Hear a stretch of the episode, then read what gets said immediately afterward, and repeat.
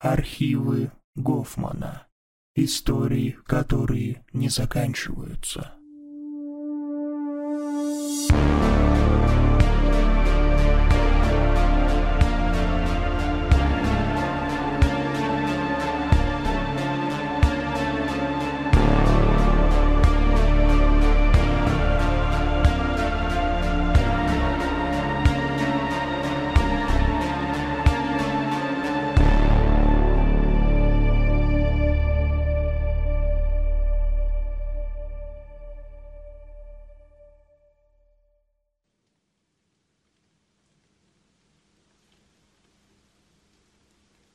Мой дедушка Энрих Берхерст никогда не говорил о Второй мировой войне. Я и не могла сказать, просто взглянув на него, что его все еще преследовали воспоминания. Однако больно говорить, что пускай мой дед и был немецким солдатом, он был призван в армию и не хотел воевать. Сначала я думала, что именно этот факт был причиной того, что он никогда не говорил о войне, но я ошибалась. После того, как он умер, я помогала маме убираться в его доме. Копаясь в его вещах, я нашла старый дневник, который вел дед. В нем были нерассказанные воспоминания о его военном опыте. Хотя он не совершал никаких злодеяний, по крайней мере, согласно его мемуарам, мой дед столкнулся с чем-то столь же зловещим. Я перечитала часть, описывающую этот самый инцидент, который, как я знаю, остался с ним на всю его оставшуюся жизнь. Он называл его Даст Амбард.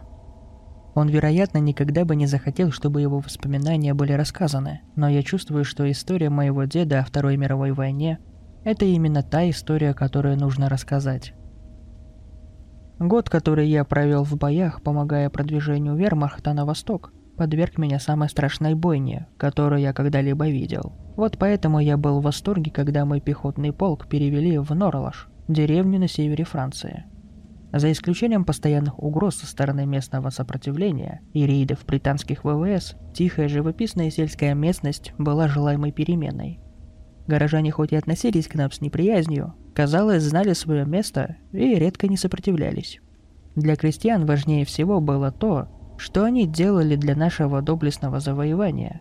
Зарабатывали себе на жизнь. Что-то, что должно было продолжаться для этих людей, будь то война или нет.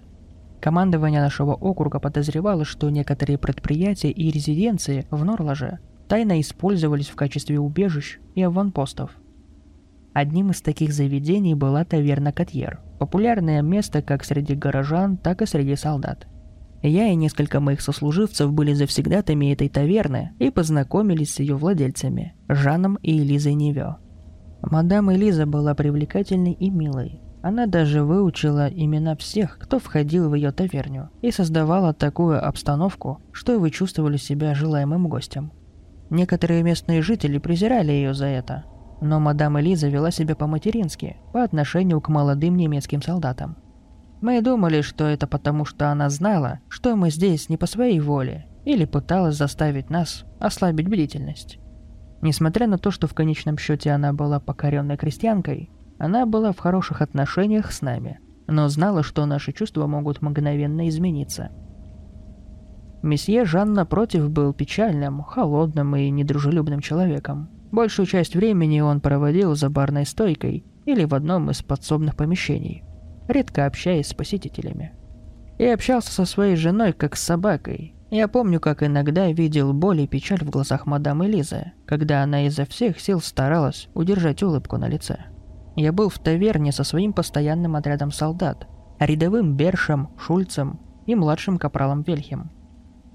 Мы сидели за нашими привычными столиками в одном из углов таверны, ожидая сержанта Ягера, который хотел поделиться с нами некоторыми новостями вдали от казарм.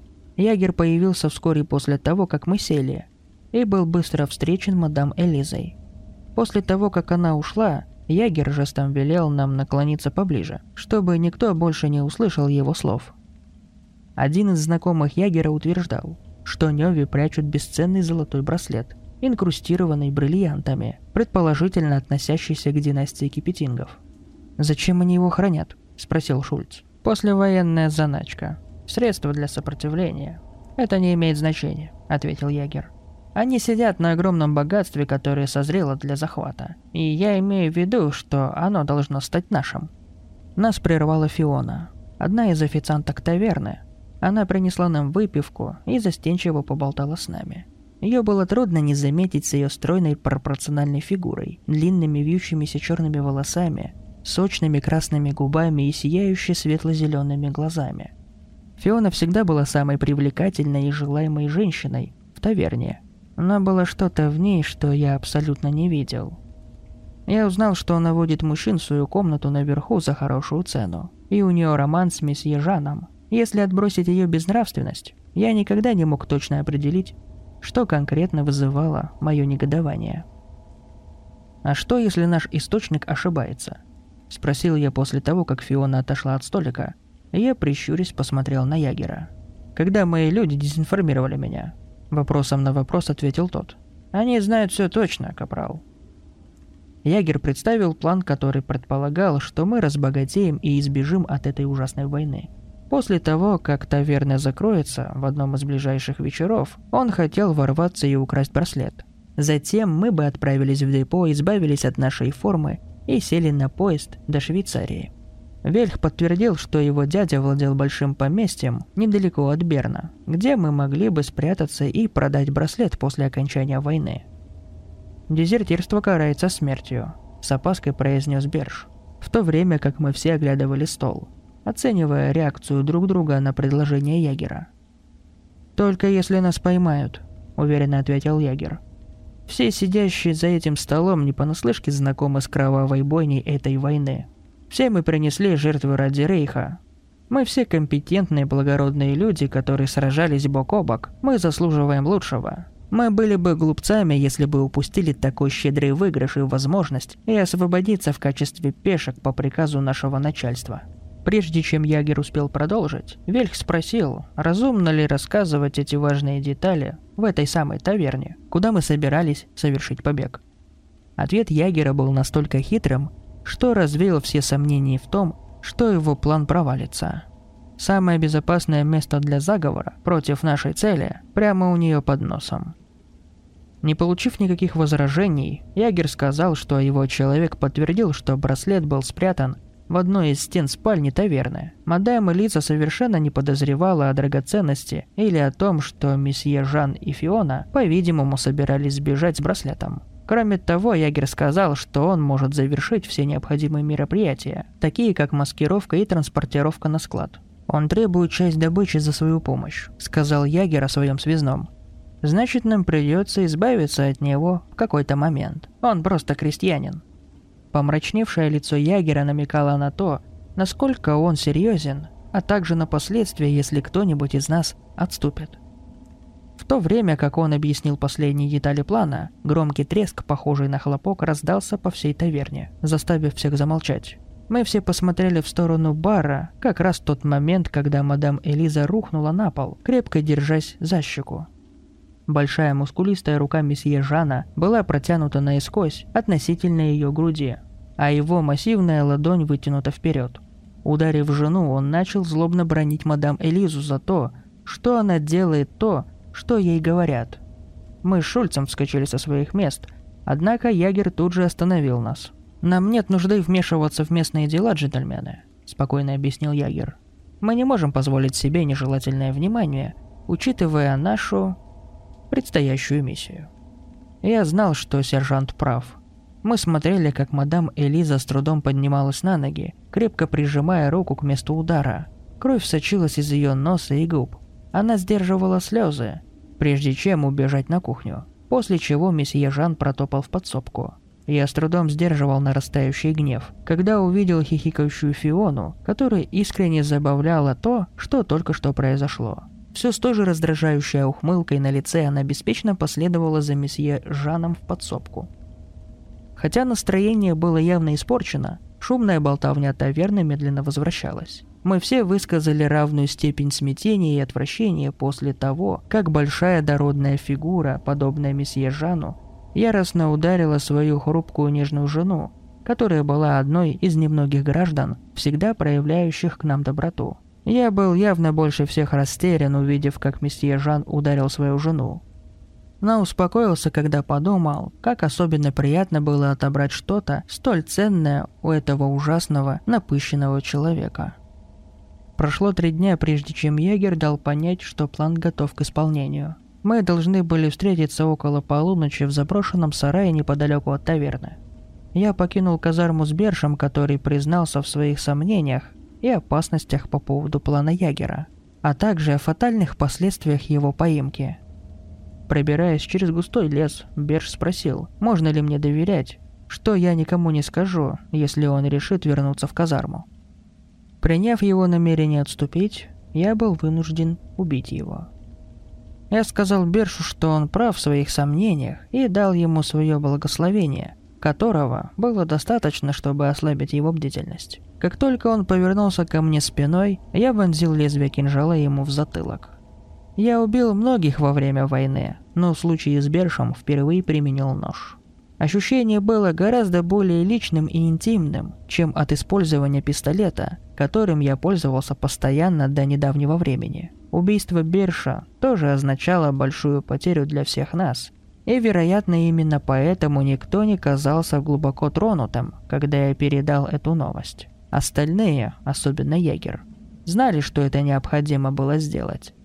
Таковы были последствия. Мы держались в тени, когда шли к таверне, что заняло у нас больше времени, но зато гарантировало, что нас не заметят. По прибытии егер велел нам Шульцам войти через заднюю дверь, а он и Вельх через переднюю – когда мы прокрались через заднюю дверь, мы с Шульцем заметили свет и легкое движение теней, исходящей из сарая. Я сразу понял, кто может быть внутри в столь позднее время. Неуклюже склонившегося над столом, прямо над распростертым телом Фионы. Брюки месье Жана были спущены до щиколоток, а голые извивающие ноги Фионы вытянуты вперед. Было очевидно, что они делали. По общему признанию, вид стройного тела Фионы был возбуждающим и завораживающим зрелищем, но мне удалось перестать глазеть на это и попросить Шульца подсобить. Выхватив пистолет, я пинком распахнул дверь сарая, и мы ворвались внутрь, требуя от месье Жана рассказать местоположение браслета. «Вы тратите наше время», — рявкнул я, когда месье Жан решительно заявил, что ничего не знает о браслете. «Мы знаем о драгоценности, Нужно ли напоминать вам, что все предметы искусства и богатства являются собственностью фюрера? Вы нарушаете эти законы, утаивая такие ценности. Назовите комнату, в которой спрятано сокровище, и вы останетесь невредимы. Возмущенный нашим беспринципным поведением, месье Жан стал неосмотрительно агрессивным. Вы вломились в мой дом, мой бизнес, выдвигаете ложные обвинения и смеете требовать и угрожать, не имея никаких подтверждений? рявкнул месье Жан, отчаянно указывая на меня. Его растущий гнев, пренебрежительное отношение к властям и чувство самоконтроля, в которое, оказалось, недавно верил месье Жан, вновь разыграли во мне ненависть и кипящую ярость. Символическим жестом я направил пистолет на Фиону и выпустил пулю, которая попала прямо между ее ног. Она издала леденящий кровь вопль и отпрянула от боли. Когда кровь пролилась на стол, месье Жан в ужасе закричал спрашивая, какого черта я сделал, и собрался взять Фиону на руки, но я быстро выстрелил во второй раз, поразив его в ту же интимную зону. «Вы не в том состоянии, чтобы читать нам лекции», — сказал я, медленно подходя к месье Жану, который вопил в агонии и изо всех сил пытался удержаться на ногах, используя стол как опору. «Ты не понимаешь», — дрожащим голосом произнес месье Жан, прежде чем, наконец, упасть в обморок. Что я понимаю, так это то, насколько вы недостойны своей доброй, любящей супруги и насколько бесценен этот браслет», — сказал я, придавливая сапогом голову месье Жана к полу. «Капрал!» — крикнул Шульц, заставив меня отвести взгляд от месье Жана. И только чтобы увидеть, как окровавленный стол с бешеной скоростью обрушился на нас. Удар отбросил нас к стене и разбил стол. Оглушительным ударом пошатываясь, я поднял взгляд и увидел извивающееся тело Фионы. Ее туловище быстро раздувалось, а лицо растянулось неестественно широко. Казалось, будто она вот-вот разорвется на части и образует две дополнительные головы. Она издала глубокий ворчливый вздох, который едва походил на человеческий, и сделала несколько механических тяжелых шагов в нашу сторону.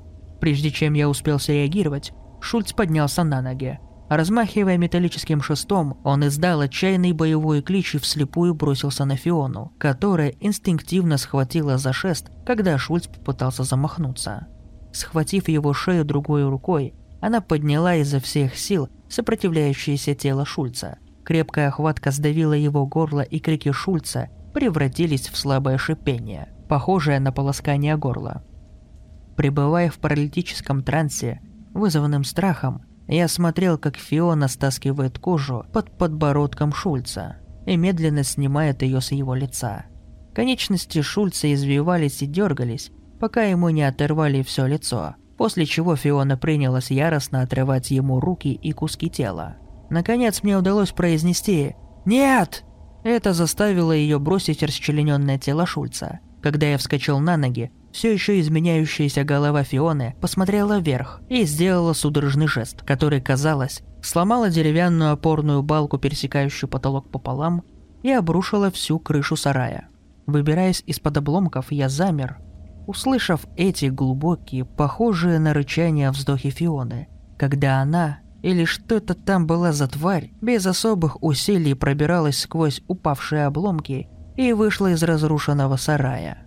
Я слышал, как она медленно топает по заднему двору, а затем еще один громкий грохот от того, что она сорвала заднюю дверь таверни с петель.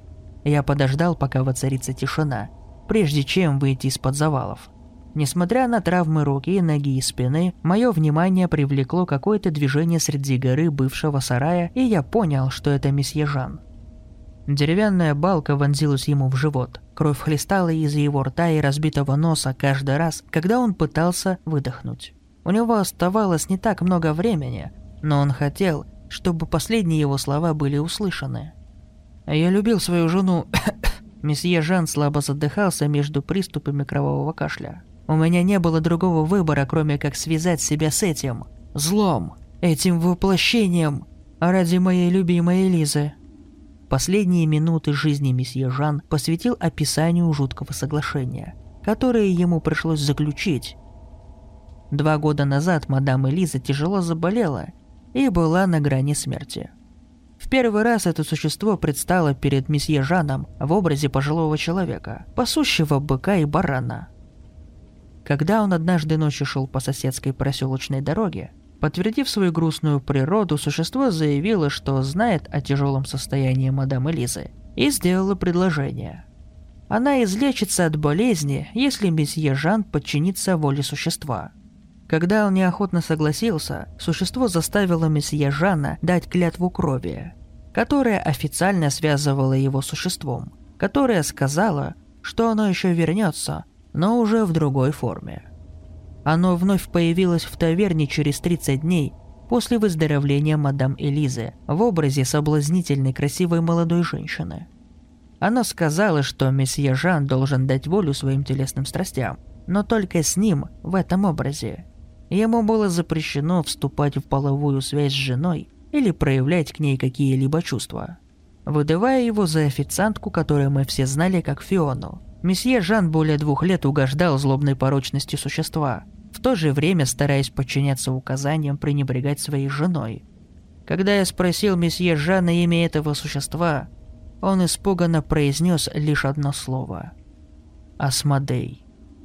Вы не можете себе представить, какую боль я испытывал, вынужденно бросив свою жену. Держать этого монстра подальше от Элизы было последней жертвой, на которую я был готов – Бормотал месье Жан в последние секунды своей жизни. «Но вы сорвали мой план.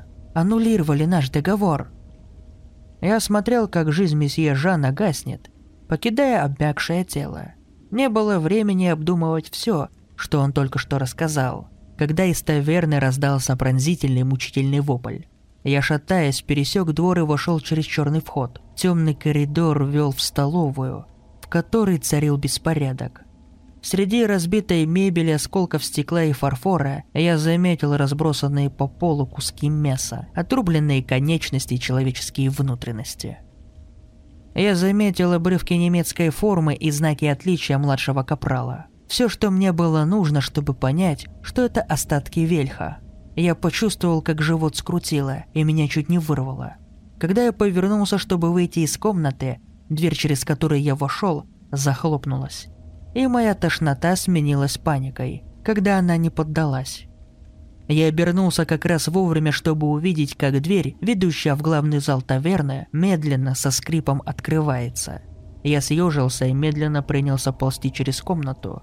Каждое мое движение по полу сопровождалось хрустом осколков стекла и фарфора. Мои конечности тряслись так же сильно и неудержимо, как билось сердце. Я медленно вошел в зал, который был едва освещен парой потолочных ламп и газовым фонарем на барной стойке. Почти все столы и стулья также были опрокинуты или сломаны в хлам. Я вытащил пистолет и фонарик, направив их в одну сторону, несмотря на отчаянно трясущиеся руки. Свет фонаря выхватил из темноты жуткую картину. Тело одного офицера валялось в углу узкой Г-образной лестницы, ведущей на второй этаж таверны. Там, где должно было быть лицо трупа, зияла пустота. Белая рубашка на пуговицах униформы залита кровью, сочившаяся из глубоких равных ран. Внутренности его словно рассыпали по лестничной площадке. В дальнем конце зала были разбросаны куски плоти, внутренности, оторванные конечности, пол залит кровью, а также обнаружился обнаженный, лишенный рук, ног и головы торс, прислоненный к перевернутому столу. Сердце сжалось, когда я посветил фонариком на мадам Элизу. Ее безжизненное тело было сломано, выгнуто назад, словно лист бумаги на разбитом столе. Огромный кусок ее горла размером с кулак был вырван, оставив голову едва прикрепленной к телу тонкой полоской кожи. Весь ее лоб был разбит, а куски ребер и позвоночника пронзили кожу вокруг изгиба. Согнув назад туловище, я все еще мог различить рубец на ее лице после того, как ее ударил месье Жан, который, как я теперь знаю, пытался защитить свою жену. Когда я начал идти к телу мадам Элизы, скрип, донесшийся с противоположного конца стойки, заставил меня резко развернуться и направить фонарик в том направлении я увидел неподвижное тело Ягера, нелепо таращущее из-за стойки. Он лежал рядом с дверью в кухню, вместе с парой ног, которые я принял за другой труп, но понял, что они принадлежали Ягеру. Тело его было разорвано пополам. Из-за душераздирающего головокружения, бешено бьющегося сердца и яростно бурлящего желудка, я был на грани того, чтобы поддаться непостижимому окружению и вступить в их ряды когда вдруг заметил, как что-то блеснуло в руке Ягера. Браслет. Я осторожно вытянул драгоценность из жесткой хватки Ягера и тщательно осмотрел его с помощью фонарика. Помимо крови, покрывавшей всю его поверхность, браслет был гладким, безупречным и украшен полдюжиной бриллиантов, каждый не менее трех карат. На браслете была небольшая гравировка с надписью «Капот 1752» с фамильным гербом семьи в виде щита с тремя цветками. Браслет, несомненно, был поддельным, что заставило меня на мгновение забыть, где я нахожусь. Очарованный бесценным сокровищем я не услышал, как дверь кухни медленно открылась. Эти глубокие, ворчливые вдохи нарушили робкую тишину. Подняв глаза, я отшатнулся и упал на пол когда мои расширяющиеся от ужаса глаза увидели грозное существо, возвышающееся надо мной. Я видел Асмодея в его истинном обличии. Обнаженное существо было почти 7 футов ростом и имело раздутый коренистый торс с пятнистой, бледной, красновато-персиковой кожей. Его коренастая шея поддерживала три рассохшихся лица без кожи. Одно барана, другое опухшее лицо человека и третье – быка – и все с пустым остекленевшим выражением в черных бусинах глаз. Демон стоял на двух тонких птичьих лапах с толстыми острыми когтями и наполнял комнату пронзительным запахом гнили и серы. Не в силах оторвать взгляд от существа, я наблюдал, как оно с любопытством склоняет голову. В то же время на меня смотрели три его искаженных лица. Она подошло к телу Ягера и издала глубокое, будто царапающее, шипение, прежде чем взглянуть на верхнюю половину его туловища. Демон приподнял и повернул туловище Ягера так, чтобы его безвольно болтающаяся голова смотрела в мою сторону. Затем он медленно присел и вогнал свои когтистые отростки в спину Ягера. заставив тело вздрогнуть, прежде чем он вернулся к жизни. Я почти потерял сознание от крайнего чувства отвращения и удивления, когда Ягер издал хриплый стон. Его неестественно расширившиеся глаза смотрели прямо на меня. «Больно!» Его слова были пропитаны чистым мучением, которое послало резкий изнурительный холод вниз по спине, когда звук мягкого хруста от скрюченных когтей существа, погрузившегося вглубь плоть Ягера, заполнили мои уши. «Прекрати! Прекрати!» Слова Ягера превратились в непонятный протяжный стон, который перерос в резкий мучительный крик. Нистовые мучительные страдания в голосе и лице Ягера вырвало меня из гипнотической власти демона. Я вслепую прицелился и разрядил обойму, надеясь положить конец страданиям Ягера. Я несколько раз попал в Ягера, но тот оставался невозмутим и продолжал издавать все усиливающиеся вопли – Одна из пуль срикошетила и попала в газовый фонарь на барной стойке. И та часть таверны мгновенно вспыхнула пожаром. В ответ на мои выстрелы Асмодей взялся за макушку ягера свободной рукой. Оторвал и раздавил лобовую кость головы, словно скомкав лист бумаги. Вопли ягера не прекращались до тех пор, пока существо не вытащило свои пальцы из его спины. После чего жизнь снова покинула его тело. Когда огонь разгорелся, я попытался проползти через зал к выходу, но услышал, как демон быстро бежит ко мне, громко топая. Существо оторвало меня от земли, повернув так, что мое лицо оказалось всего нескольких дюймах от его трех. Поганище произнесло три слова. «Сангвиниум темпус венит» низким скрипучим голосом, а после швырнула меня в подсобку. Удар ошеломил меня, и я был слишком дезориентирован, чтобы двигаться. Затуманенное зрение то появлялось, то пропадало по мере того, как зарево усиливалось. И я был уверен, что сгорю заживо. Как вдруг в тот момент, когда пламя стало видно с того места, где я лежал, я услышал немецкую речь и увидел, как в таверну ворвались три расплывчатые фигуры. Это были немецкие солдаты, прибывшие на шум и пожарище – они вовремя вытащили меня. Когда меня спросили о том, что произошло той ночью, я сказал, что почти ничего не помню, но заявил, что мы попали в засаду, устроенную бойцами сопротивления. Война не длилась для меня долго после того, как я оправился от ран. Я был переведен в новый полк, но вскоре после этого попал в плен, союзные войска и был помещен в лагерь военнопленных. Для меня это было одновременно и благословением, и проклятием. Хотя я больше не был на передовой. Теперь я знаю действительность того зла, что существует в этом мире. Зла, которое эксплуатирует слабых, уязвимых гораздо ужасней, чем все, что мы, люди, можем постичь. Не знаю, встречу ли я когда-нибудь снова Асмодея. Возможно и нет, если он знает, какие мучения я постоянно испытываю из-за воспоминаний о той ночи, навсегда запечатлившихся в моем сознании. Дед сделал подробные наброски демона и браслета в дневнике. Они были столь же пугающие, сколь и завораживающие. Когда я пошла показать маме переведенный отрывок из мемуаров, она как раз просмотрела содержимое дедушкиного сейфа. «Думаю, тебе это понравится?» Взволнованно сказала мама, прежде чем я успела что-нибудь произнести, и протянула конверт из манильной бумаги. Ни в завещании, ни где бы то было еще, об этом не говорилось, но мне кажется, эту вещь ты бы лелеяла.